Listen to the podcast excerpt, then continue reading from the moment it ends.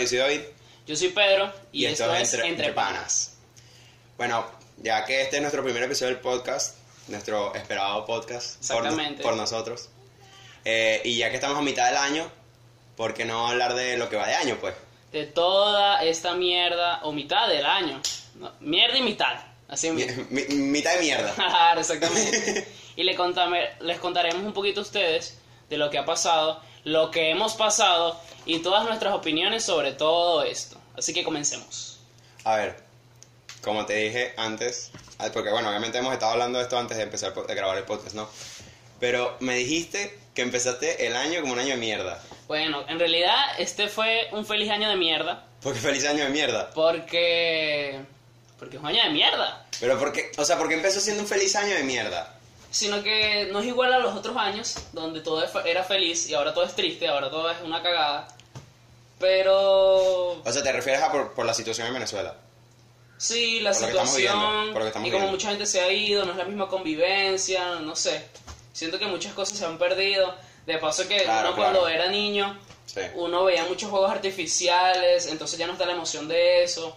A pesar de que uno quedaba aturdido por eso, sí. Pero era chill, era chill. Y eso formaba parte de nuestra Navidad, porque en otros países la Navidad es nieve, entonces siento que eso le daba la esencia a, a nuestra Navidad, pues. Pero ya, o sea, vamos, vamos a entrar un poquito en contexto. Tú pasaste Navidad. eh, Mano, fue un año de mierda porque no me curdié lo que No me curdié, no tenía arriba para la curda. No, vale. Soy pobre, mano, soy pobre. No. Todos somos pobres aquí en Venezuela. Sí, a no ser que seas un enchufado.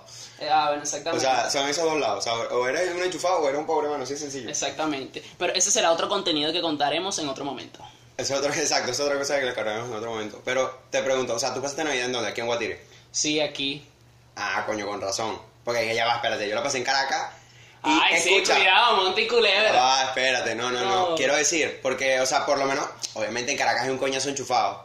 Y en, por lo menos, donde yo lo pasé era cerca de los próceres, que sabes que esa vaina es un poco militares. Entonces, sí. obviamente, eh, a, la- a las 12, man, incluso antes de las 12, los bichos estaban soltando un viaje de fuegos artificiales que yo dije, marico, eso, ¿sabes? Yo creo que ningún. No sé, creo que en China, que es donde, en Asia, que sueltan un poco de fuego artificial, también se que era un pendejo, weón.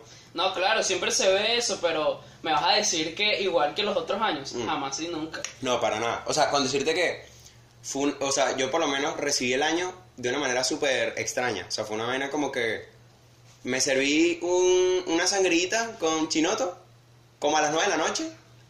Y te juro que desde las 9 hasta las, o incluso antes, a las 8, hasta las 12 de la noche, lo único que hice fue hablar con mi familia. O sea, estuvimos hablando, echando broma. Y a las 12 nos di- dijimos, marico, faltan 15 para las 12, pues. Y, me di cuenta y tenía el trago completo. O sea, habían pasado casi que, o sea, 3, 4 horas. Y yo tenía mi trago ahí, mano, ah, súper aguado, ya el hielo se había derretido. No, claro. Y yo así como que, marico, tomate esa vaina rápido, que estábamos sirviendo ahí lo que, lo- no me acuerdo ahorita si era champaña o qué carajo era para celebrar.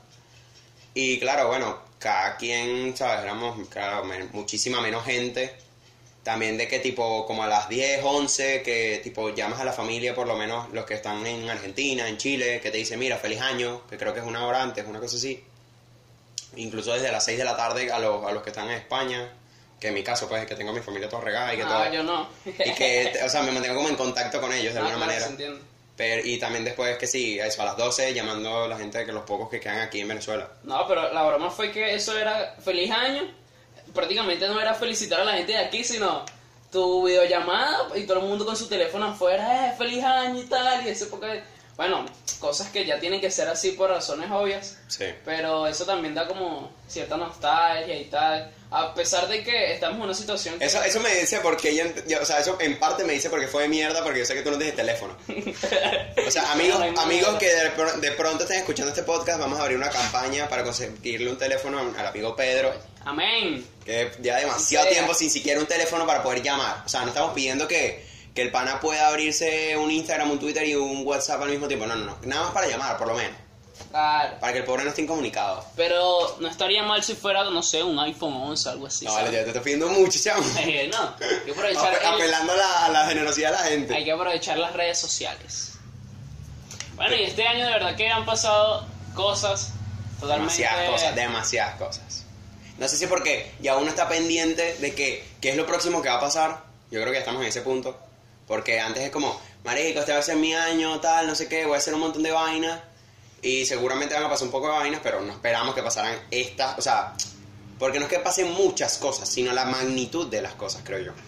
Bueno, y, y bueno, yo no sé si a todos le han pasado, pero yo sentí que este año, antes de toda esta mierda que comenzó a pasar, mi vida iba subiendo y de pronto llegó, bueno, esta cuarentena que está el día de hoy y me cagó entre comillas todo lo que tenía, pues. Pero no sé, no sé ustedes, no sé tú, no sé. No, o sea, es que al principio del año, o sea, estaban con los memes de la Tercera Guerra Mundial, el peor con Estados Unidos y no sé si harían Irak, como te estaba comentando, que tú al parecer no tenías ni idea de esto. No, ni idea. O sea, había memes de todo tipo, man. O sea, ¿sabes el típico meme que sale de Mike Wazowski como con cara así de, de mira qué está pasando aquí? ¿Sabes? Que salía con un casco de la, que decía tenía W y el 3, pues, o sea, de, de Tercera Guerra Mundial. Mm, sí, claro, sí, sí, sí. Bueno, y bueno, eso duró, yo creo que ni, ni 15 días, que ya están diciendo, marico, está empezando el año y ya, ya, ya empezó la Tercera Guerra Mundial, ya estamos a, a Guerra Mundial de una vez. Y la gente, obviamente, esa empezó a hacer memes de eso. Ajá, pero explícame un poco qué, qué estaba pasando ahí, no entendí. Es que al parecer eh, hubieron unas amenazas por ambas partes, o sea, tampoco lo tengo muy fresco, pero de lo que me acuerdo es que de ambas partes habían amenazas. Bueno, habían- como siempre. Exacto. Y creo que si no me equivoco, del lado de esta gente, de obviamente no de Estados Unidos, de esta otra gente que no sé bien quiénes eran, estos como que creo que secuestraron a alguien, no sé si era un piloto, un ministro, una vaina, no sé cómo era. O sea, era un actor porno, ¿no? No sé. bueno, quién sabe. Y, y al final ellos, los estadounidenses, agarraron y explotaron una bomba, no sé en dónde, o bombardearon una vaina, no sé qué era. Y entonces como que la cosa se puso súper tensa, de que no sabían si de pronto ese acto iba a generar otras repercusiones, pues. Claro. O sea, pero al parecer como que fue algo así como en plan de, ale- o sea, como de advertencia, más que nada, o no de amenaza, sino advertencia, que mira, yo te puedo explotar a ti cuando yo quiera, por parte de Estados Unidos. Bueno, eso siempre lo hace Estados Unidos. Con Sí, bueno, gente. luego dicen que son los árabes los que sueltan bombas, ¿no? Sí, pero bueno, mentira no es, pero No, están en par y par. Aquí no estamos metiéndonos con los árabes tampoco. No, bueno, pero. pero sí, man, o sea, es una cosa que, como que al principio de año, yo creo que eso duró es- eso, como 15 días. En serio, yo empecé clases en ese momento, creo que empecé a clase el 20, y ya creo que el 15 ya, no, ya casi nadie estaba hablando de eso. Y bueno, luego empezó el tema en, en- con el, o sea, después de que obviamente se está quemando el Amazonas, que también lo de Australia, que Australia también se está incinerando, y que todo el mundo mira, tal, no sé qué, que se está quemando, todo el mundo haciendo campaña en el mundo, eh, muchísima gente que no, tal, eh, estamos a- a- a- No, y los apoyando- animales. sobre todo el tema de que siempre se veían las fotos de que si los canguros, los koalas, todos, ah, todos con quemaduras, y que o sea, se veían el, la, la típi- el típico video de que salió el, el bombero que estaba cargando un, un koala y le estaba dando de, de tomar de una botella, Sí. y el, el pobre koala se agarraba de la botella así, aferrándose No, como la vida. Y si supieras que esas imágenes a mí me pusieron A triste, mí- a- a- triste. eso, eso te impacta, eso te impacta. O sea, si, si eres gente, o sea, si eres una persona que de verdad tiene corazón, tú ves eso y, o sea, se te derrite el corazón y se te rompen mil pedacitos, pues. No, y son animales que quizás no son comunes por aquí, obviamente, pero son animales que son bonitos, pues. Sí, por supuesto que en Venezuela nada que ver, pues. O sea, tú imaginas ahí que, verga, ves aquí una ves ves un rey pelado, un una, rabi pelado, un chibuye, Sí, todo quemado pues. y man, te da cosita, pues dime que no. un Pero... poco de gata, porque no sé, como que en todos lados hay un- gatos por ahí. Ah, los patos al fin de cuentas... Parece que uno los patea. Pero porque tú Ah, metes así con los gatos, por favor. Esa gente por ahí que anda pateando gatos. A la echar muerto a los demás. No, pero sí. Y luego, bueno, obviamente todos venían hablando de, de- de la- del COVID, la broma, eh, el coronavirus, bla, bla, bla, en China. Sí. Que bueno, poquito a poquito la cosa no, que tal, que hay un virus en China. no Bueno, sé eso qué. comenzó desde diciembre. Ellos tenían Eso, eso, no, desde eso supuestamente, bueno, dicen las malas lenguas, que eso estaba desde noviembre, que ellos tienen conocimiento de eso. O sea, imagínate que, que bueno, ellos al parecer como que, o controlaron eso, pero... Y bueno, desde diciembre ya la cosa estaba propagando, ya que incluso creo que, sí, en, en mismo diciembre habían algunos lugares que, de incluso de Asia, tipo Japón, Corea, eh, la India creo incluso, que ya habían algunos positivos, pues. Pero obviamente no se había dado a conocer como una enfermedad contagiosa, peligrosa, tal. No, porque seguramente ellos pensaban que eso se iba a quedar ahí nada más. Pero bueno, triste historia que todos ya sabemos. Eh, se, Sabemos hoy en día cómo ha terminado. sí, se fue para muchos países. Bueno, creo que prácticamente está en, no sé, en el 80% del planeta. No, creo que, creo que ha llegado a todos los países ya. Sí, de todos los países. Sí, hay países que creo que uno de ellos es Corea del Norte, que obviamente sabes como ellos son una dictadura todas arrechos que se guardan todas sus vainas para ellos, que no, no han dado cifras, pero yo estoy seguro que tienen que tener algún, por lo menos un caso. O sea, mínimo un caso, una cosa así súper sencilla. Entonces fue Corea del Sur que estaban manejando el COVID demasiado bien. Que una... Sí, supuestamente tanto lo que era Corea del Sur como Japón lo habían manejado bastante bien, Sí. porque supuestamente entre ellos, o sea, como que ellos tienen una cultura mucho de que, o sea, eh, por lo menos esa parte de Asia, de que como que valoran más el- la más el, el- la comunidad, el colectivo, que el individualismo. Entonces es como, mira, yo estoy cap- yo soy yo soy perfectamente capaz de decir, mira, no, yo no voy a salir eh, porque yo no solo me preocupo por mí, que de pronto estoy sano, sino que también me preocupo por mi Es que eh, obviamente si tú no te cercana. preocupas por las personas a tu alrededor, prácticamente estás afectando el tuyo también. Entonces, Claro. tienes que pensar en todo, obviamente. No, y, y- me parece, verdad, una buena idea, cosa que no tenemos aquí, lamentablemente, porque aquí siento que las personas piensan mucho en sí mismos. Sí, aquí en o a veces no piensan ni siquiera en ellos. No, es que yo pienso que aquí en Venezuela la cosa está como mm, súper dividida. O sea, está como los que dicen, mira, me voy a quedar en mi casa porque de verdad tengo miedo o no sé, me preocupa el que, el que yo me contagie. Porque, o sea, hay gente, y hay gente que no. Pero es que, claro, hay gente que le preocupa más que enfermarse es morirse de hambre. Ah, Porque claro. todos sabemos que aquí hay gente que vive el día.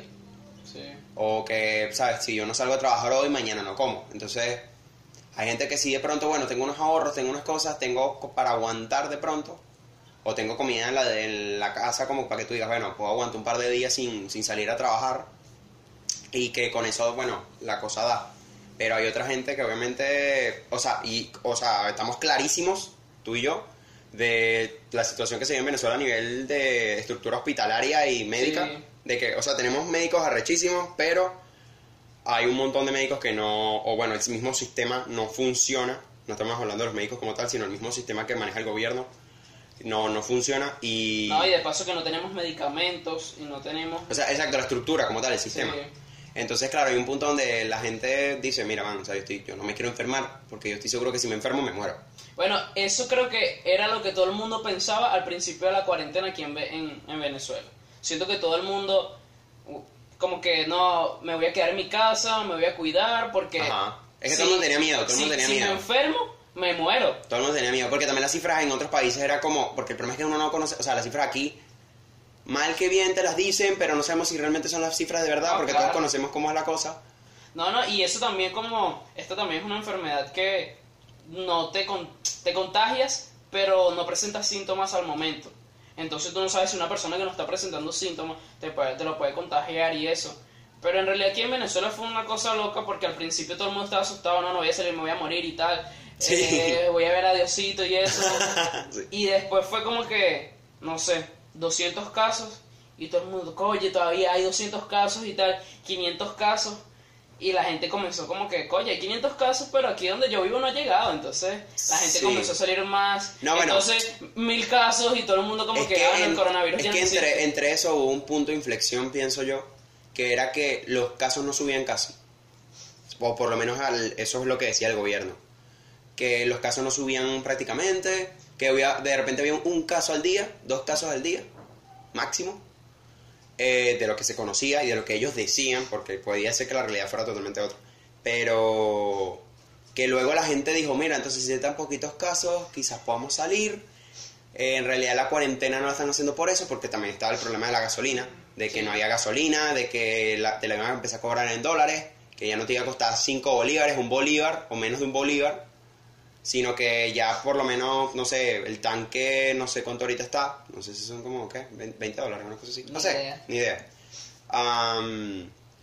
Y claro, la gente dice, coño, estos carajos nos están, entre comillas, controlando para para decirnos, no, mira, esta gente no- nos quiere controlar para que la gente no salga y entonces así nos explote un peo porque no hay gasolina. Porque obviamente la gasolina se necesita por lo menos para la gente que se mueve en camioneta y en carro. Y a los, los mototaxistas también, los, moto- los, los que se movilizan en moto. Sobre todo ahorita con el tema del delivery, que lo de las motos también se utiliza bastante. Sí, no, pero esos deliveries a los que le ha tocado pagarlos son unos partebrazos. Eso es una cosa que... Sí, es una vaina que, no, mira, ¿cuánto me cuesta esto? Eh, 30 dólares. Hablemos en dólares porque estamos claros que aquí en No, Venezuela claro. todo ahorita cuesta dólares. Sí, Con delivery, 70 dólares. Coño, mano, ¿qué te pasa? sí, bueno. Para eso, no sé, revoluciono y veo cómo lo busco, no sé. O lo compro en otro momento, o hago lo... Me llevo a en bicicleta. cosas muy necesarias, sí, no Me sé. bicicleta hasta allá, Me así en, mi patineta dos ruedas, una vaina así, pero coño, no seas malo. Pero son cosas que... Lo que pasa es que el venezolano se ha acostumbrado mucho a aprovecharse de la situación. Sí. Sea cual sea la situación, siempre se aprovecha Sí. para y eso siento que es lo que nos ha llevado a lo que estamos ahorita porque es como te- como estamos diciendo siento que el venezolano se preocupa mucho por sí mismo y no por los otros y siento que eso ha afectado demasiado lo que es nuestro país y bueno y No, y además de que ni siquiera, ni siquiera es como en sí mismo, sino que yo me preocupo por mí. Digamos, yo me preocupo por mí, por, por mi familia, por mis panas y listo. Los que estén por fuera, jódanse. Y más, y más aún eh, con el tema. ah, O sea, es que la vaina es como que, mira, está el- estamos así en, cuarent, en, en vamos a decirlo de alguna manera. sí, Estamos en cuarentena, cada quien encerrado, tal. Ok, no hay, hay pedos de gasolina. O sea que muchísimos, muchísimos establecimientos de pronto no les llega la distribución como diría de alimentos o, productos. Entonces digamos que los pocos productos que a ti te deberían llegar o que deberían estar cerca de donde tú vives, que tú podrías de repente llegarte caminando a comprar, no puedes conseguirlos. Remátalo con que en muchísimos lugares ha faltado el agua, que sí, una semana, dos semanas, tres semanas, un mes, porque yo quiero, yo quiero creer que a mucha gente no le ha faltado más de un mes, pero estoy seguro que muchísima bueno gente está yo a veces veo noticias y se había visto como obviamente como aquí nosotros estamos digamos en el centro entre comillas entre comillas. no estamos Bueno, en porque Caracas estamos, en sí. estamos pegados a Caracas, estamos aquí al ladito. Entonces siento que eso no nos afecta mucho, porque bueno, como tú sabes, hemos durado dos semanas y media sin agua. Exacto. Em, han venido cisternas de agua donde nosotros hemos estado cargando nuestras casas, sufriendo. Sí, cargando esos botellones que tú dices, mano, me estoy quedando sin espalda, sin brazos, sin nada. Bueno, y quizás todos hemos recogido agua en algún momento en una cisterna o algo. Y bueno, lo chimbo es que, bueno, no chimbo, sino que cuando vives en un conjunto residencial, Sí. y tú subes tus peroles Sí. de agua, entonces bajas y te consigues a un amigo, bueno, obviamente él te va a pedir ayuda. Sí, sí, y a hermano, bajar. ayúdame aquí y tal. O es, un, o es de repente un vecino que dice, coño, yo no puedo con esto y tal, soy muy mayor. Sí, exacto. o una señora. Y no es que estés obligado, sino que tú en tu mente, en parte sí te sientes obligado. Estás como en la obligación Sí, de pero también, también lo ves por otro lado de que tú dices, coño, imagínate que yo estuviera en esa posición. A mí Sí. me gustaría que me ayudaran también. No, claro. Pero bueno, no sé. Y ese, ese es el lado bondadoso, porque está el otro lado, que es la gente dándose a golpe para poder llenar el pote. Ah, bueno, esa es Que otra más, más de un encontronazo se han dado de que, no, tal, que tú, que pum, pim, pam, pum. Y de pronto, de los potes para el piso y manos a la cara. Bueno, es que ahí entra lo que, lo que hemos recalcado ya dos veces. Sí, la viversa del venezolano. Sí, que piensan en sí mismos y no se dan cuenta de que si todos fuéramos ordenados, todo el mundo podría... Es la necesidad, la necesidad Sí. obliga a que las personas no piensen como deberían. No, pero yo digo que Venezuela está distribuido en 45% personas y lo otro en animales. Todos son animales, la verdad. Sí, literal. Porque hay tipos de personas que de verdad que, que se vuelven locas con cualquier situación. Con cualquier situación. Eh, pero es que ya, o sea, ya es una vaina que, marico, yo pienso que ya es una vaina de la situación en la que vivimos, que, o sea, vives con un miedo constante, ¿sabes? Y al Sí. final, al final, no, o sea, es como que ya hay un punto donde tú dices, man, no tengo tiempo de pensar. Si no actúo, me jodí, o sea, o sea, si tú no sales corriendo con tus potes para al- al- a ponerte al lado del camión para cargar agua, o sea, si tú dices, verga, ¿será que nos tener agua a todos? No, no, tú estás corriendo porque tú necesitas agua. Sí, Y tú dices, mano, si no me voy corriendo, no, no consigo el agua, pues, exacto. Y hablando del miedo, y ya que caímos en, en ese hueco. en, en ese hueco de miedo y, y pandemia, bueno, les quiero contar un poquito sobre lo que fue mi... ¿Cómo se llama eso? Experiencia. Sí, mi, experi- mi experiencia sobre el coronavirus que yo estaba criseado porque yo pensaba que yo tenía coronavirus. ¿Por qué? Porque me quemé con el café. Entonces al día Ah, pero, siguiente. ah, claro, está muy caliente y Sí, te, te entonces como... yo, oye, me duele la garganta, tengo coronavirus y yo no quería salir, te lo juro. Ya no quería salir. Y eso era que yo me acostaba todos los días y yo, oye, me voy a morir. Esta vaina. Entonces veía y me lavaba las manos y tal. Obviamente, como siempre, uno se tiene que lavar sus manos y tal. Pero te, la- te las jalabas como el triple de lo sí, que ya lo hacía. que yo tocaba la, la manilla de mi cuarto Ajá. y yo decía, yo entré, eso estaba contaminado, una, una cosa loca. Alguien más va a tocar esa manilla y se va a contaminar también. Sí, y era una cosa tan loca que, bueno, yo sigo pensando que quizás también puede ser así, pero de verdad sí no sé, no estoy al tanto de eso, de que hubo un momento que mi papá compró cambures. Entonces yo dije, oye, esto lo traen de algún lugar y si una persona con coronavirus tocó los cambures y yo estoy tocando la concha y me lo pasado por la cara, era una vaina Pero ya, espérate, tú, tú ya, ya, espérate, espérate. Tú te, o sea, te lo pasas por la cara. ¿Cómo es eso? O sea, te recuestas, te restriegas el cambur en la cara, mano. ¿Qué pasa, Pero? ¿qué pasa, vale? Mano, sabes que uno se pone creativo. No, vale, pues mentira. feo, vale. Mentira, mentira. Es que te, te- me lo- o sea, te pasas la mano por la cara, supongo. No vale, sino que puede, puede- Lo que pasa es que hay muchas cosas que uno puede hacer. Ponte que tú te comes tu cambur, tocaste la concha y de pronto te tocas la camisa Ajá. y tú te lavas tus manos, pero llega un momento que te quitas la camisa y la camisa, no sé, te pasa por la cara de casualidad. Ah, bueno. Entonces eso te contamina y... No, es que ya me dijiste, no, tal, la concha, no sé qué, me la pasó por la cara. Y yo, ok, pero ya, o sea, ¿te pasa la, la concha ya de- del cambur así floja o el cambur te lo recuesta por la cara? O sea, ¿qué pasa, marico? Bueno, si fuéramos argentinos, no estaría mal pasarse la concha por la cara. Ah, bueno, Pero ya va, espérate, espérate, espérate, estamos cayendo en otro tema. Bueno, eh, te quieres contar que yo soy demasiado hipocondriaco, de paz. Hipocondriaco. Sí, hipocondriaco. ¿Cómo Sí, así? Hipocondriaco.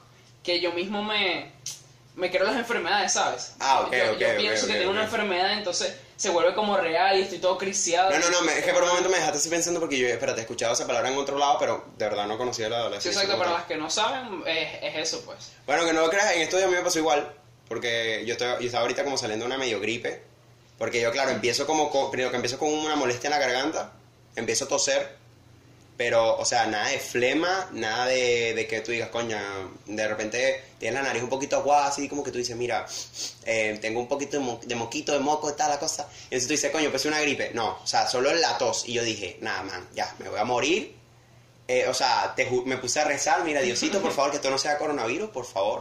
O sea, de verdad. No. Yo, yo, yo, yo, yo, no, yo no he salido, yo me pongo mi tapabocas y me lavo las manos, yo, yo, hago, yo hago todo lo que tengo que hacer. O sea, yo no he hecho nada malo, por favor. Y entonces, coño, marico, o sea, llegó un momento en el que la broma, tal, no sé qué, es más, tenía hasta como malestar. O sea, era como si, como si iba a tener fiebre, pero no, no me da fiebre al final. Eso era- yo sentía que era un punto Sí, a favor, sí, no. porque la fiebre es una de las cosas que te dice, mira, tienes fiebre, coronavirus. No, lo que pasa es que yo siento que también, como uno se pone ansioso, te Sí, sientes también. caliente, te sientes como asustado. y No, tal. ahorita me que hace un calor que bueno. Ah, bueno, sí, esa es otra cosa. De paso que no hay agua, hay calor, el sol está... Bueno, para la gente que no sabe cómo es Guatire, Guatire es como, Un huequito como el Sahara, algo así parecido. Exacto, un huequito que, que se parece al Sahara, es como una playa pero sin mar Exactamente. y tampoco pega brisa, o sea, es eso todo el día. Y, y no, no piensen de que es en la tierra del Sahara, no. Prácticamente es igualita, porque aquí hay un poco de tierrero, un poco de montaña. o- Quizás no es de tierra solamente, pero estamos rodeados de montañas también. Y el seguro de calor, eso es todo. Exactamente.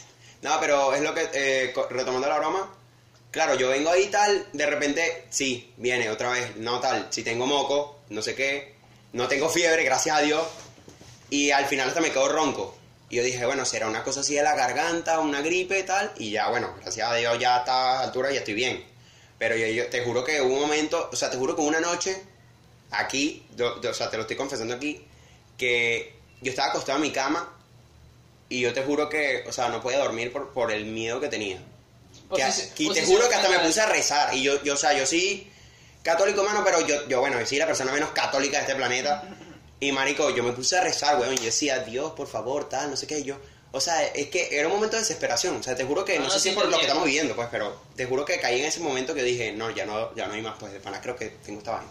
No, uno en su mayor posición fetal, pensando cuando te den los otros síntomas y cómo vas a decirle a tu familia que tienes coronavirus y decirle que ellos también están contaminados. No, exacto, la- esa, esa es la otra, que existe la posibilidad de que ellos también estén contaminados. Entonces es como, no, no solo el miedo de que tú tengas, sino de que de pronto a alguien se lo pudiste haber pegado, o al- mira, te toqué sin querer, o yo toqué algo que eso tú también lo tocaste, y, o sea, mil vainas que tú dices, no, nada, ya, pff, yo acabo de contagiar a medio país. Sí. No, imagínate que... Soy el algún- paciente uno. No el cero, obviamente, pero el uno.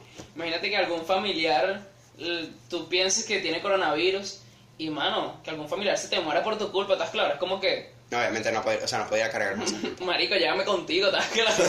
Mátame también, por favor. No podría con eso. Me, me corté la yugular de una vez y que mira, ahí- no puedo vivir con esto. ahí- Ahí sí me voy al hoyo, ¿estás claro? Como la película. Berro.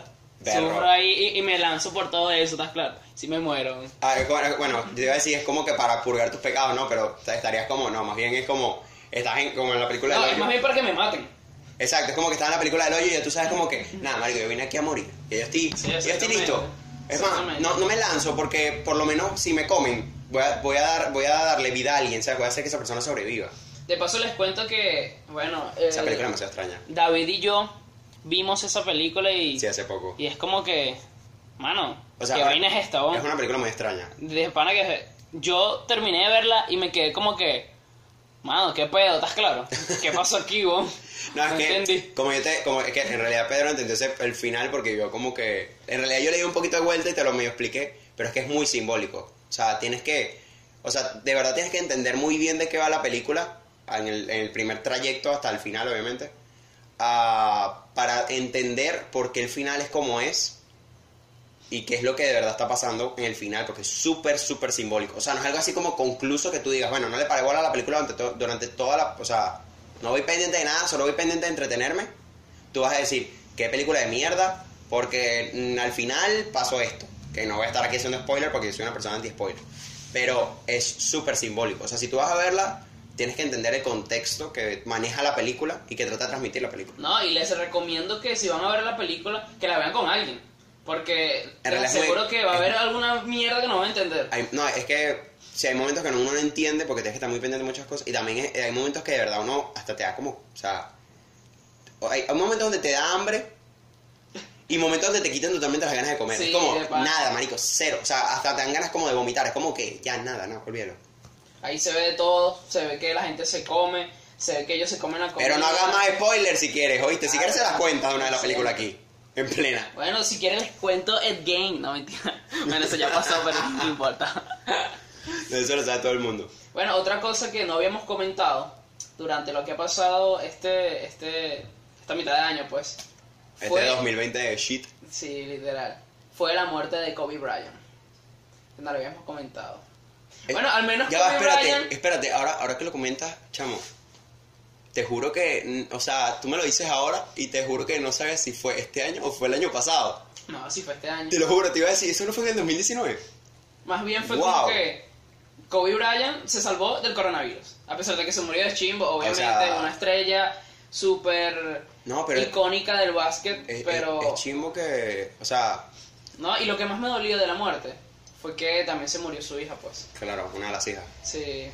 Sí, sí, obviamente fue una fue muy duro en realidad. O sea, más allá de, o sea, que, o sea, yo que no veo mucho básquet, pero sé muy bien quién es, sé que el impacto que ha tenido en el deporte Sí. y sé la, toda la trayectoria que tiene y saber el cómo falleció y que también haya fallecido su hija en el, eh, o sea, es muy chimbo. Ahí es donde te das cuenta de que, marico, sea lo que sea que está pasando... Este, este año siento que me recuerda todo Puedes el morir tiempo. como sea. ¿no? Exacto, este año me recuerda todos los días de que, mira, man, tú mañana puedes estar como no puedes estar.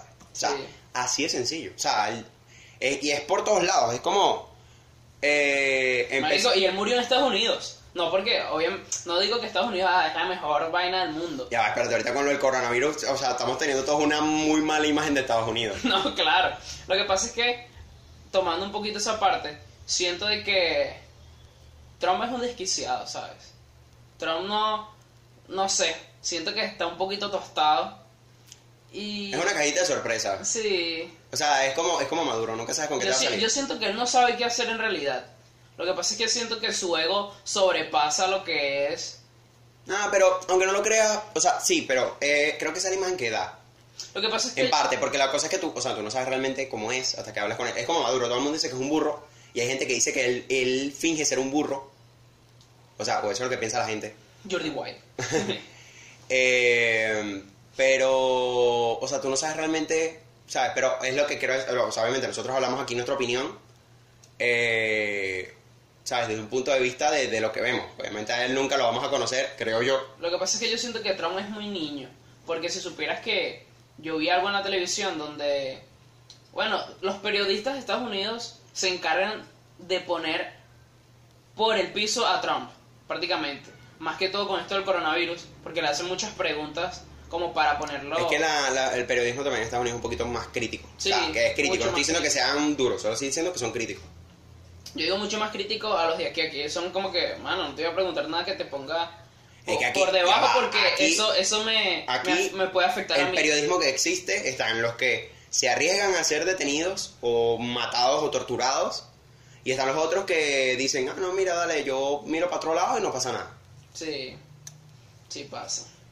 Pero Ese bueno, como te estaba comentando lo de Trump, él fue como, era una ina- inauguración de, de la Ford, creo, o de la Toyota, no sé. Entonces todo el mundo estaba con su tapaboca y él estaba ahí, no sé por qué en realidad él estaba ahí, yo creo que lo invitaron y ya. Ok. Y él ha dicho, eso creo que lo dijo en una conferencia, no estoy seguro, corríjanme si no es así, de que él no se va a poner tapabocas, ¿sabes? Porque Ah, él dice sí, que sí, no es necesario. Sí, sí. Entonces, se comportó tan niño en eso, de que estaban los periodistas, y le dijo a un periodista, no me voy a poner el tapabocas porque no le voy a dar el placer a ustedes. Y yo me quedé como que, mano, qué necesidad hay de decir eso, ¿sabes? Ya sabemos que dijiste que no te vas a poner tu tapabocas, tienes tu opinión, está bien, nadie te está diciendo nada. Sino que él siempre quiere estar como por encima de todo el mundo. Bueno, y de paso que siento que él es muy showcero. Bueno, él también, yo, ahora que lo mencionas eso, yo también escuché en algún momento que él, en, en una entrevista, de que él decía, no, tal, yo no me voy a poner un tapaboca porque como yo le voy a dar la cara a, al- a, esa, o sea, al- a los dirigentes de otros países que yo recibo, con los que yo tengo que hablar, y, ¿sabes? Andar con una cosa atravesada ahí, ¿sabes? Y yo le digo, mira, ajá, pero, ¿sabes? Se supone que hay unas medidas. Si es verdad que, bueno, tú puedes hablar con quien tú quieras, pero, ¿sabes? La- no solo protección tuya, sino No, protección de dar la otra ejemplo, persona. Y dar el ejemplo también, porque él es una figura... No es la por- no estamos, eh, en realidad es la figura más importante del país. Sí, exacto. Porque todo el mundo, en cierto, o sea, no, no digo que todo el mundo le dé la misma importancia, No, pero claro. es una figura importante para el país. Sí. Y entonces al final, como tú dices, tiene que dar el ejemplo. No, y también lo... Bueno, yo no, no creo que sea por eso mismo, sino que hay ciertas personas en Estados Unidos que, mano, también no querían hacer cuarentena, entonces andaban en las calles ellos diciendo de que ellos no van a hacer cuarentena, porque en parte la mitad está muy pendiente de lo que es la economía, entonces ellos dicen que ellos no van a arruinar su economía por una pandemia y eso. Sí, sí, es que eso está ahí muy presente con ellos. Es muy diferente. Más bien yo digo que si nosotros no estuviéramos en Venezuela en estas condiciones que estamos, quizás muchos aplicarían eso, pues. Lo que pasa es que aquí mucha la gente se dio cuenta de que, marico, como dijimos, me enfermo y me muero. Exacto. Porque, o sea, a no sé que tengas real, o sea, la Claro. plata como para que tú me digas, mira, voy a pagar una clínica privada. No, y, y yo también sentí que, que allá es como que, marico, yo tengo real o no tengo real, pero puedo pagarme un doctor que me puede curar el coronavirus. Exacto, por lo menos la... Al, al- al- o sea, exacto. eh, no, y además no, no solo el doctor, o sea, consigues por lo menos los medicamentos. Sí, Y exacto. están los equipos, ¿sabes? Es como que tú me digas, coño, si es verdad que, bueno, es que, no sé, siento que he sido un poquito negligente, igual eso es opinión personal, totalmente personal. Y, man, o sea, se le está incendiando el rancho. O sea, Demasiado. ese peo y ahora el peo con estos policías y el racismo y se volvió incendio. O sea, lo del racismo siempre ha sido un incendio que, o sea, es como el típico incendio que tienes ahí en un monte, pero lo tienes ahí controlado. Porque eso siempre ha estado en Estados Unidos desde Exacto. hace mucho tiempo. Exacto. Y ha estado en todo el mundo, no voy a negar que en todos los países del mundo lo hay. Lo que En mayor o menor medida. Exacto, exactamente. Pero en Estados Unidos es una cosa que siempre estaba latente. O sea, es como eh, que, que sueltas un, cig- un cigarro ahí en el monte, en el- un poco de mata, y de pronto y tú sabes que está ahí soltando humo. Tú ves el humito, pero no ves que hay, no ves fuego. Y de pronto ahora, de buenas a primera, por culpa de lo que pasó con este policía y, y Floyd, por supuesto que, ¡pum!, se prendió, el, se prendió todo el, la humareda, se prendió todo el, el, el fuego, y todo el monte ahora se te está quemando. Mano, qué horrible, qué horrible lo, lo de George Floyd, de verdad. De verdad, me, yo cuando vi el video me quedé como que, mano, te está diciendo de que no puedes respirar. No. Y lo vas a mantener ahí. El otro, el otro día vi, había un cartel, o sea, o en una de las protestas había un cartel que te, o sea, te ponía frase por frase, o sea, estaba escrito frase por frase todo lo que él dijo, que estaba grabado obviamente, lo que estaba grabado, no lo que ha dicho antes, eh, mientras lo tenían ahí contra el suelo, sometido. Y man, o sea, te juro que yo leí esas palabras y se me puso la piel de gallina. O sea, eran, eran demasiado tristes. Sí, yo también escuché, él creo que vivía o trabajaba, creo que era, en, en, en algún lugar con, con un norteamericano blanco.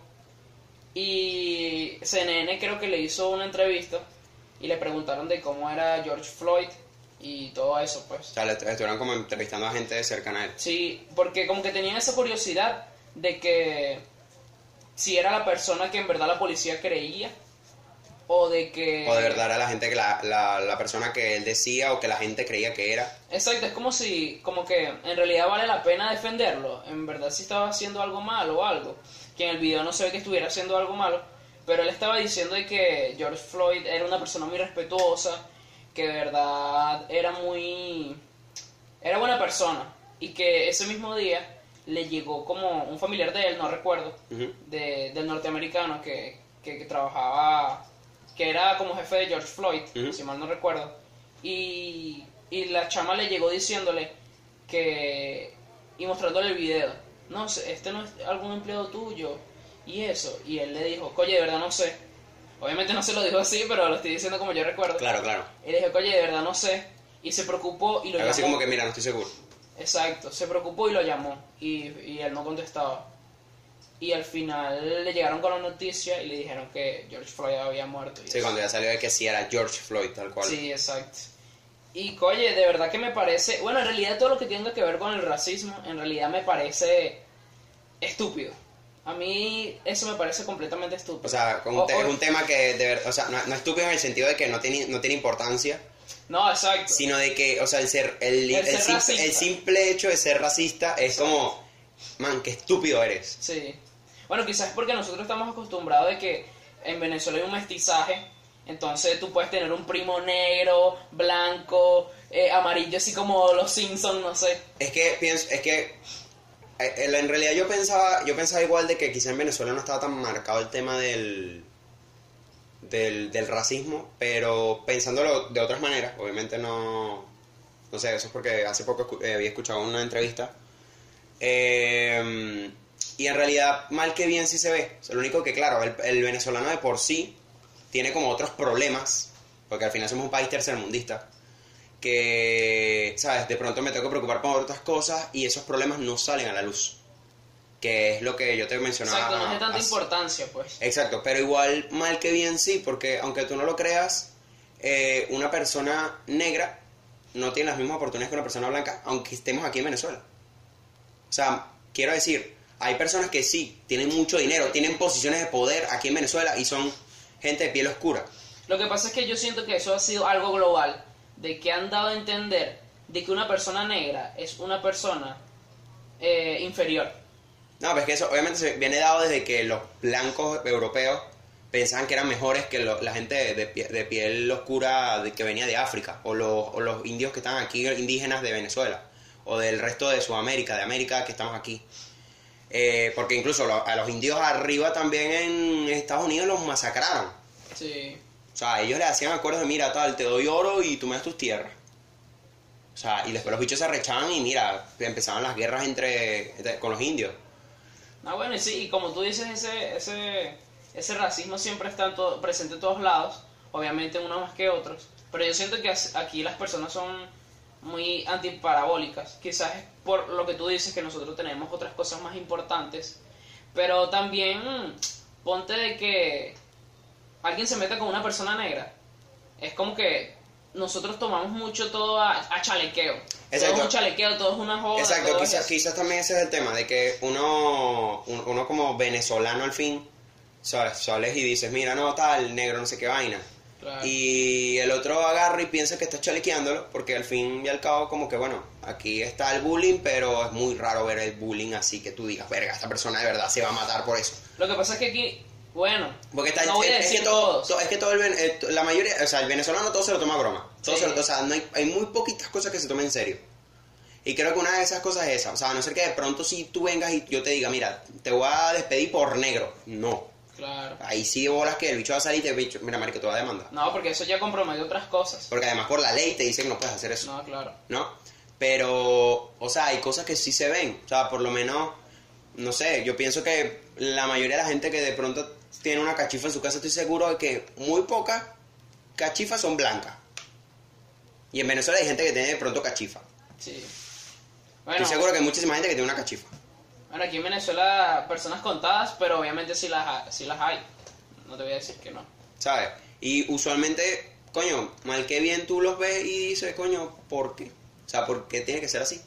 Pero es algo, como digo, es, es algo que, que se ha arraigado en la historia y que mal que bien no se ha arreglado. Pero es que hasta hace nada técnicamente, en términos históricos, estábamos con ese peo, pues de que había ese clasismo totalmente, pero el clasismo arraigado al racismo. O sea, el, el clasismo iba totalmente conectado con el racismo. Sí. Y entonces, ahorita, y, y- bueno, y, todavía mucha gente lo, lo toma así. exacto. Todavía hay mucha gente que lo toma así, pero de verdad que... En Estados Unidos es una cosa que está demasiado, demasiado marcado. Porque creo que ellos se llevaron. Es que, incluso imagínate, en ese en algún momento los blancos estaban, de, estaban. Bueno, o sea, la gente de piel clara, los europeos, vamos a llamarlos así ahora. eh, los europeos estaban como en paz con los indios. Y los indios, como que, bueno, yo, estaba en- yo estoy en mi peo y yo no, yo no, Claro. te, yo no te fastidio. No, y siento que era... Pero los, los, los europeos tenían esclavos negros, gente de piel oscura, ¿sabes? Ah, Y, y está- y ellos están haciendo tratos con los indios porque, bueno, al final los indios, o sea, tú estás llegando aquí a mi territorio, yo te voy a coñetar, yo no me voy a dejar malandría por ti. Bueno, ellos, porque hay ciertos Bueno, países que hubo- sí se dejaron escoñetar. Bueno, pero es que te llegan, es que todo era de que, mira, yo vengo aquí con piedras preciosas, oro, cositas que brilli brilli, No, bueno, eh, bueno, yo no sé si eso fue el caso de Estados Unidos. o, de verdad no estoy... o cosas que tú no tienes y yo vengo y te las ofrezco. Porque hay muchos países que sí se... Sí comenzaron como que no, yo te echo tiros y tú haces lo que a mí me da la gana.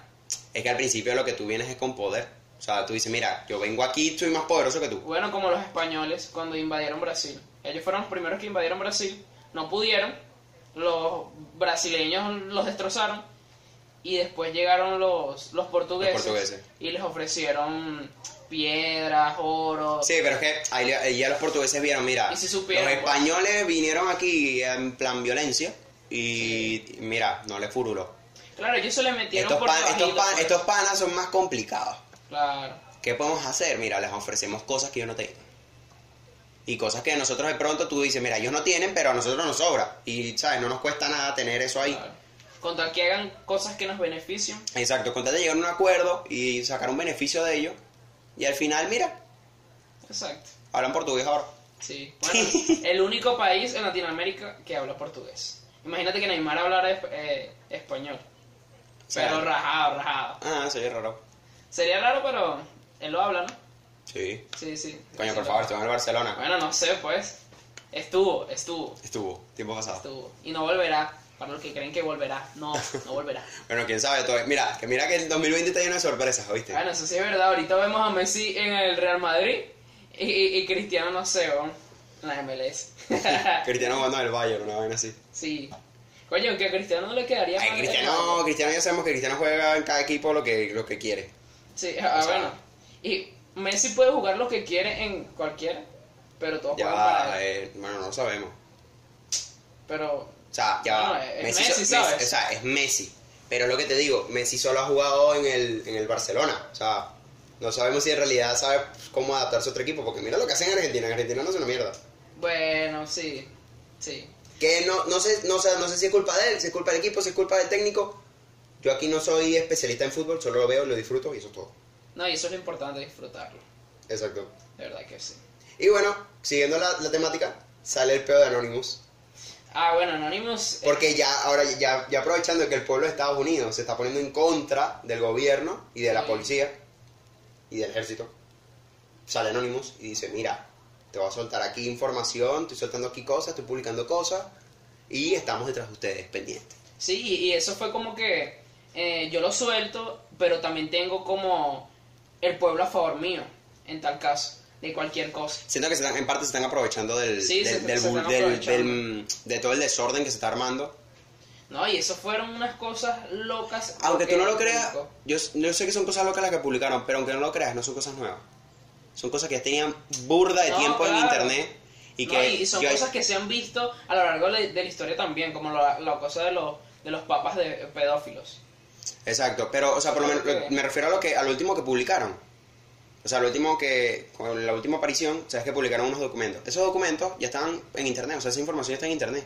O sea, lo único que hicieron fue decir como que, mira, llegan ellos, que obviamente son como, en cierto modo, una cierta celebridad, cierto grupo que la gente saben, eh, la- ellos saben que la gente les va para bola.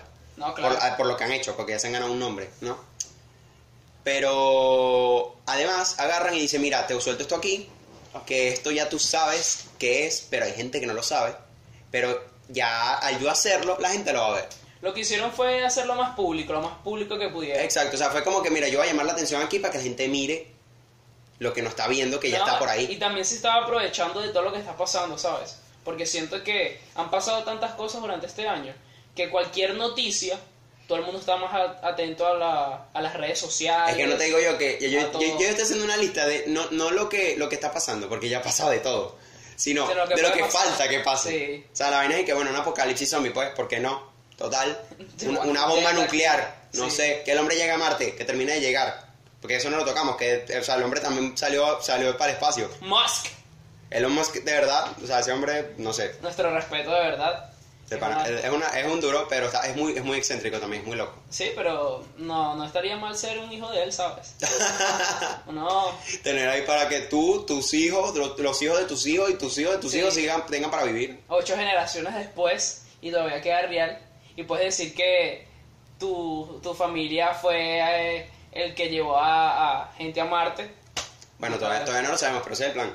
Es que va a suceder, mano, va a suceder. Yo, yo siento que el hombre está muy determinado y de verdad está, o sea, sí, ya, ya esto es una muestra, pues. El hecho de enviar gente desde Estados Unidos, que Estados Unidos siempre le pedía los cohetes a Rusia, y no depender de Rusia para poder enviar gente al espacio. Ya Sí. después de eso, los, los- los vuelos tripulados comerciales son, mira, un abrir y cerrar de ojos. Lo que te iba a comentar también es que yo no estoy al tanto si... Bueno, yo creo que la pandemia ha afectado a, a muchos países en, en muchas ramas, en muchas cosas. En muchas áreas. Exacto, entonces no sé si Venezuela es el único que fue afectado por, por la gasolina o eso. Y, me- y siento que...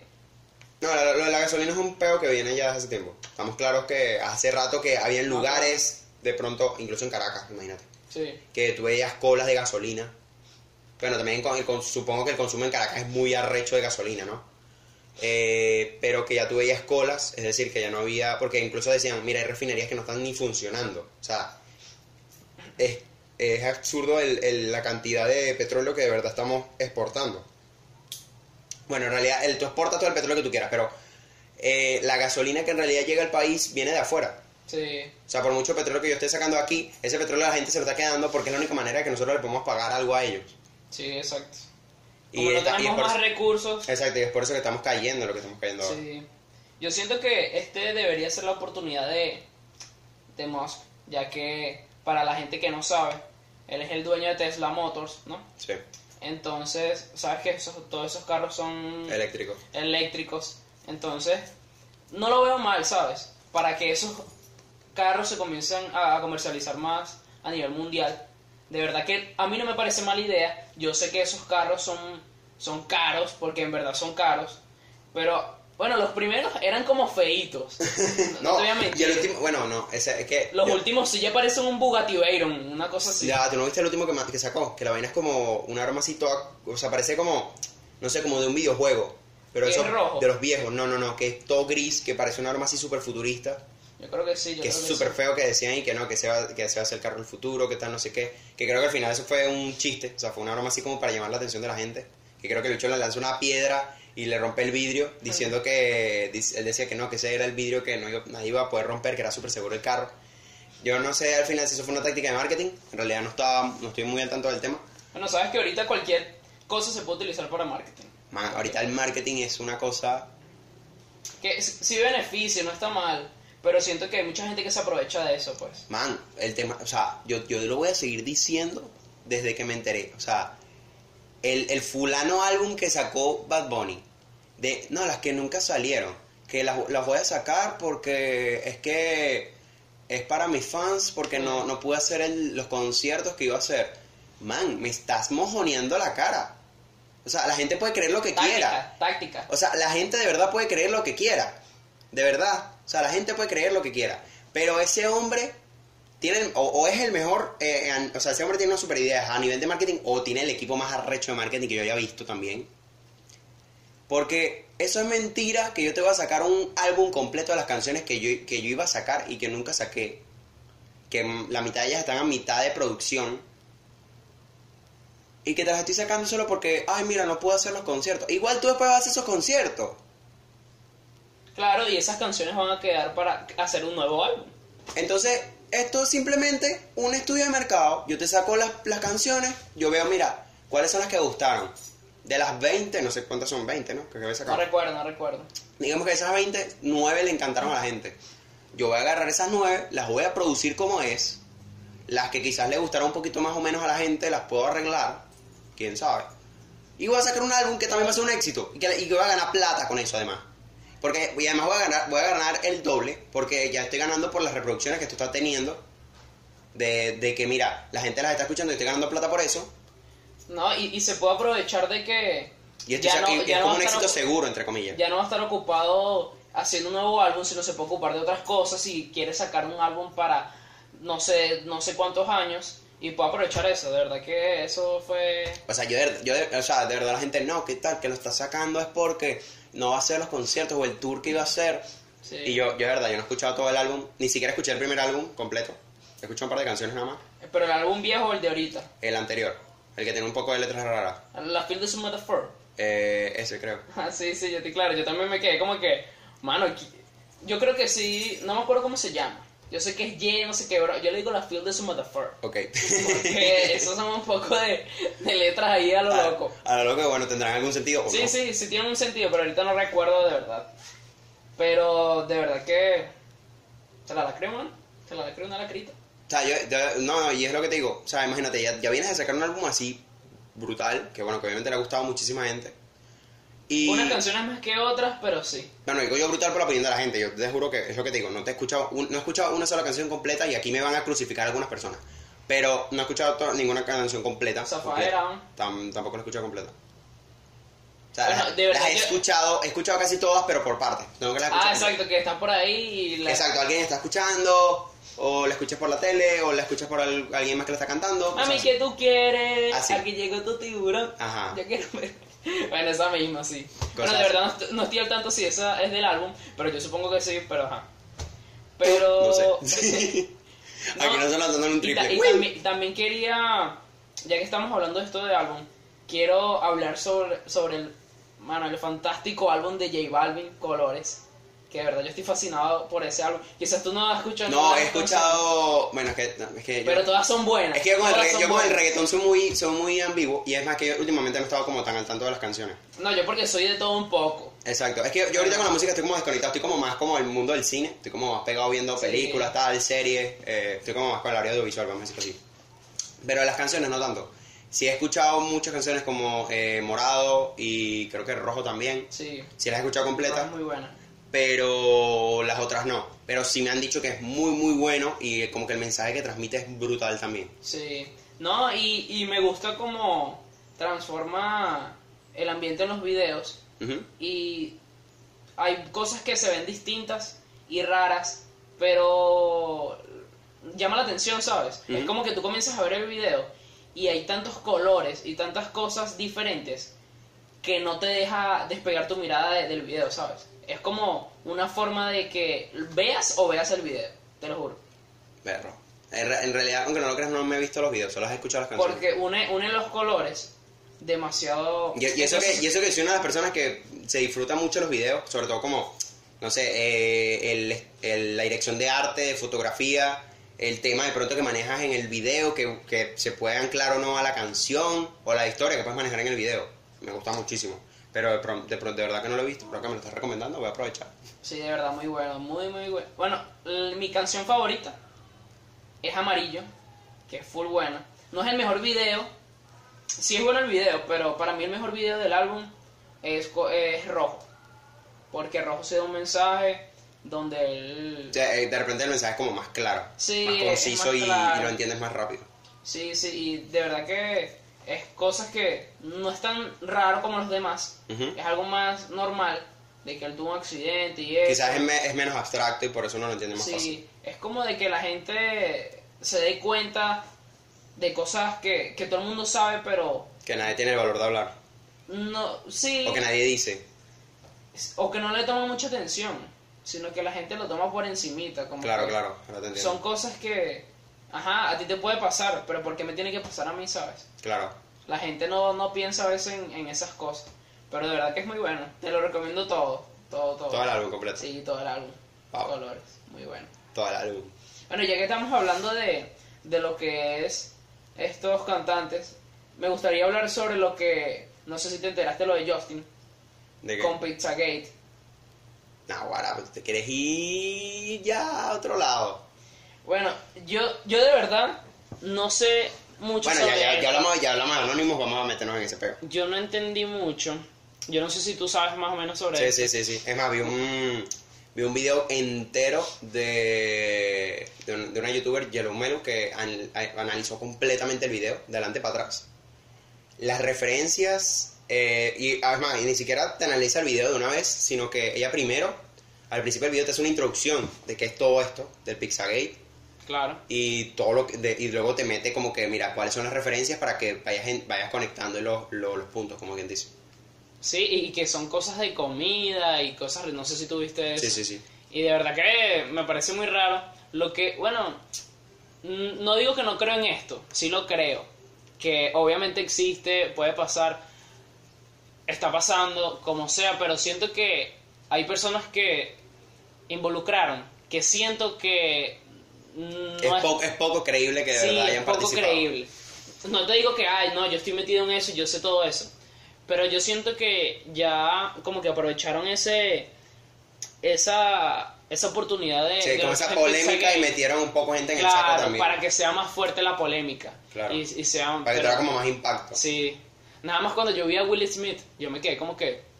Mano, no te digo que no, pero es como... Mano, ¿sabes? No sé, puede, puede, puede que uno crea algo porque, bueno, la persona tiene una, una imagen. no, claro, obviamente. O sea, que pienso que eso es como más cercano a lo de que cual, lo- en la lista está lo, de los fulanos famosos que son reptilianos. Que bueno, eso ya es otro rollo. Sí. Pero sí, eso tiene como más cercanía. Es que el problema es que el ser humano es un- una persona muy, muy loco. O sea, la- No. todos sabemos que la humanidad es una mierda. No, O sea, y, y los seres todo los humanos- gringos. Los seres Los humanos son. están como tostados. Ah, bueno, porque hay. Bueno, un Sí. poco. Quizá un poco, bueno, no sé. Es que también tú sabes que se han dado un montón de vainas en Estados Unidos. No, claro. Y este tipo de vainas solo se dan en Estados Unidos. Pero, o sea, imagínate si hubiera. Porque básicamente se ha destapado por distintos grupos, entre ellos anónimos, que han medio destapado esto. Es más, yo justo ahora estoy viéndome en Netflix el, el documental sobre Jeffrey Epstein, pero no habla sobre él, sino que habla de sus víctimas, o sea, de las Ok. víctimas de él y, y de cómo, o sea, de cómo él manejaba su, la red y de cómo conseguía a, a más niños o a más, bueno, en este caso más niñas, porque él también era alguien que se aprovechaba de ellos. O sea, no era el típico de que, mira, yo soy un gigoló y vengo aquí a montar mi red de prostitución. No, él también, él también era el, o sea, él, él era el, el típico dealer que también consume su producto. Sí, exacto. Y vas descubriendo cómo el carajo, ya de- del hecho de solo tener plata, a las chicas les daba miedo el de pronto, ¿sabes? Mira, no tal, hablar de él, no, no, no, no, no, no, ¿cómo voy a hablar de él? ¿Sabes? Si de hecho ese hombre es importante, ese hombre tiene real, me puede arruinar, puede arruinar a mi familia. ¿Sabes? Y el hecho se metía de manera tal de que viene, tal, te pregunta, mira, ¿cómo estás, tal, ¿Tú- cómo está tu familia? ¿Tienes hermanas? ¿Tienes, ¿Cómo está tu mamá? ¿Tienes, ¿Cómo No, está tu papá? Y yo también siento de que esas cosas llegaron así, porque yo siento que las personas que tienen mucho dinero, llega un momento que ya no saben qué hacer con tanto dinero.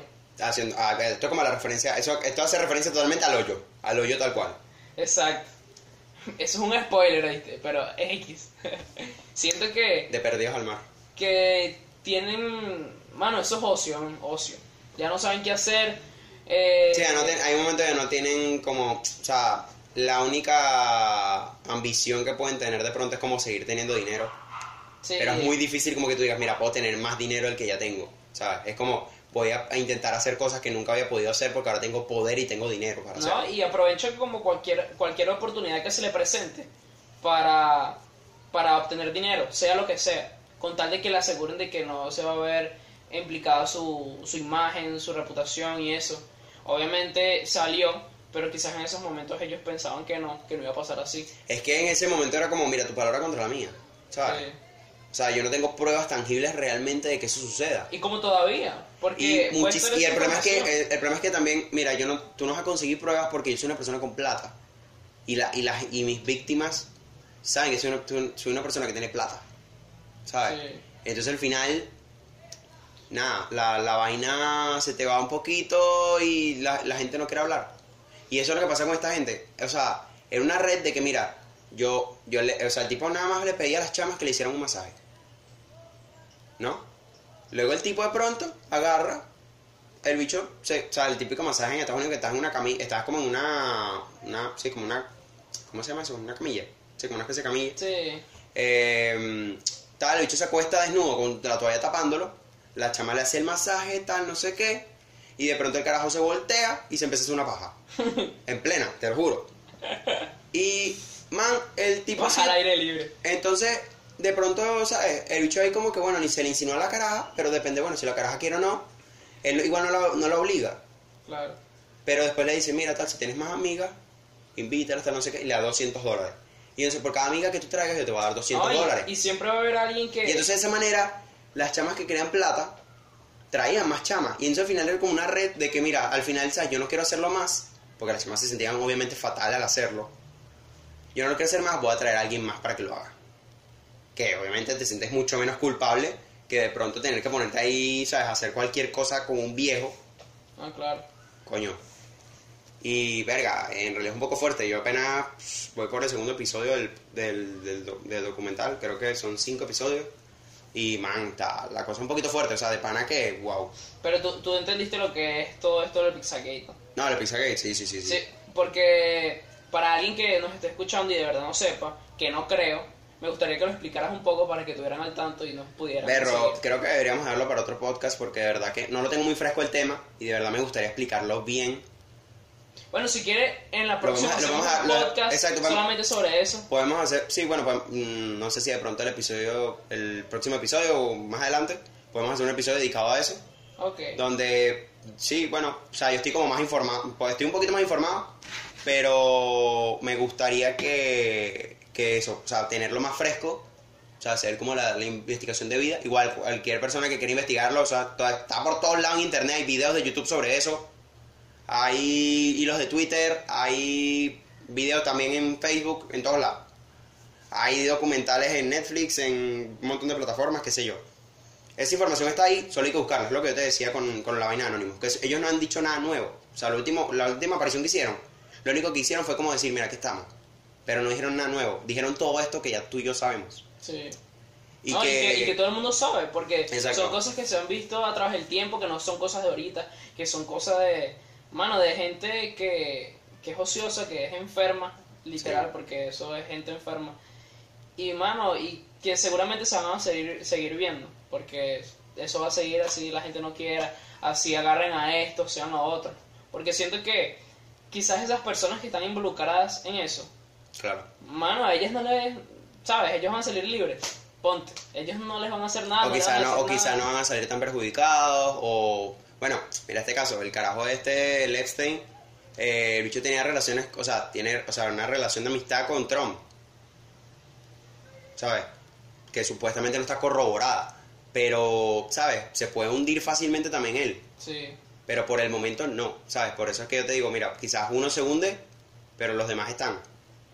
¿Sabes? Y siguen pescando como quien dice. No, y lo más triste es que esas son como cosas que salen. Ponte. Ahorita.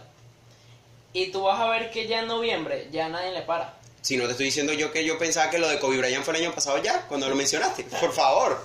O sea, es que están pasando tantas vainas. Sí, y, pa- y demasiado. creo que pasa tanta vaina y últimamente nos estamos bombardeando de tanta información. ¿Qué pasa eso?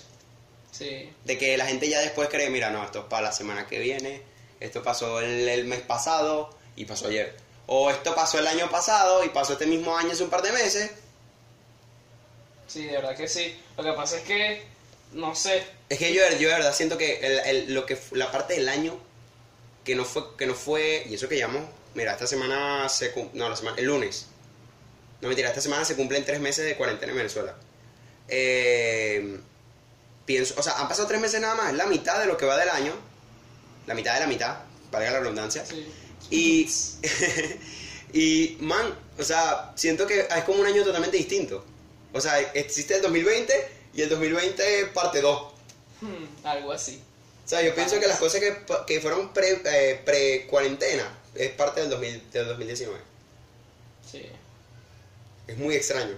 Demasiado extraño, pana. Es, es un año muy extraño y No, también y, y yo, depende me cómo lo acordé, perciba. yo me acordé de, de Kobe Bryant por, por COVID, ¿estás claro? Por el COVID. Sí, el COVID. COVID. Y entonces yo, no, Kobe Bryant. Y me, de, de- no sé, me acordé. Y, y bueno, si supieras que a Kobe Bryant le hicieron. Dije Kobe Bryant, ¿estás claro? bueno, Kobe, Kobe Bryant le, le hicieron un homenaje, no recuerdo, creo que fue en los Oscars o en los Billboard. No, no lo- sé. los, los Billboard al final no fueron. Fueron, fueron los, eh, no, y los Oscar tampoco. O los no, fue, Grammy. no fue nada. No, Eh, fue, fue una vaina de esa.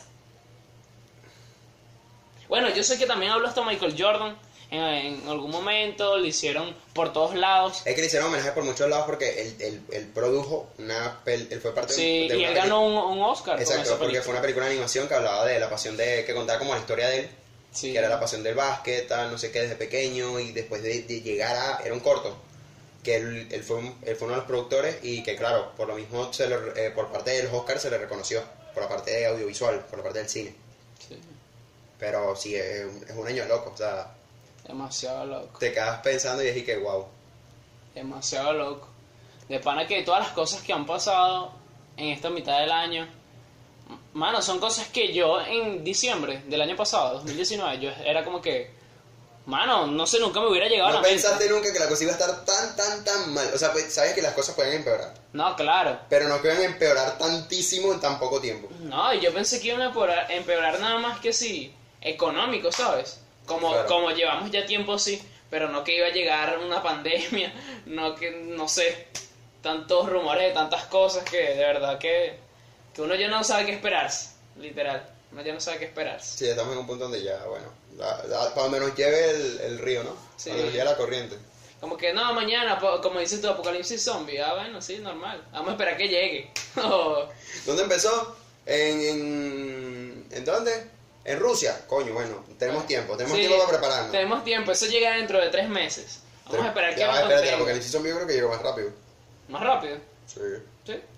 creo yo, ¿no? porque, coño, no estamos hablando de un virus que tarda Ya. dos semanas, estamos hablando de monstruos que te, te, o bichos raros que te muerden y te atacan ahí mismo. Sí, pero es menos contagiable. ¿Por qué? Porque ellos te tienen que morder. No es tanto de contacto, ¿sabes? Y si te ataca y te libras de él, Bueno, no, no es silencioso, claro. No, bueno, bueno, no tres Es meses. relativo, es No tres relativo. meses, pero yo le doy dos meses a que llegue de Rusia aquí.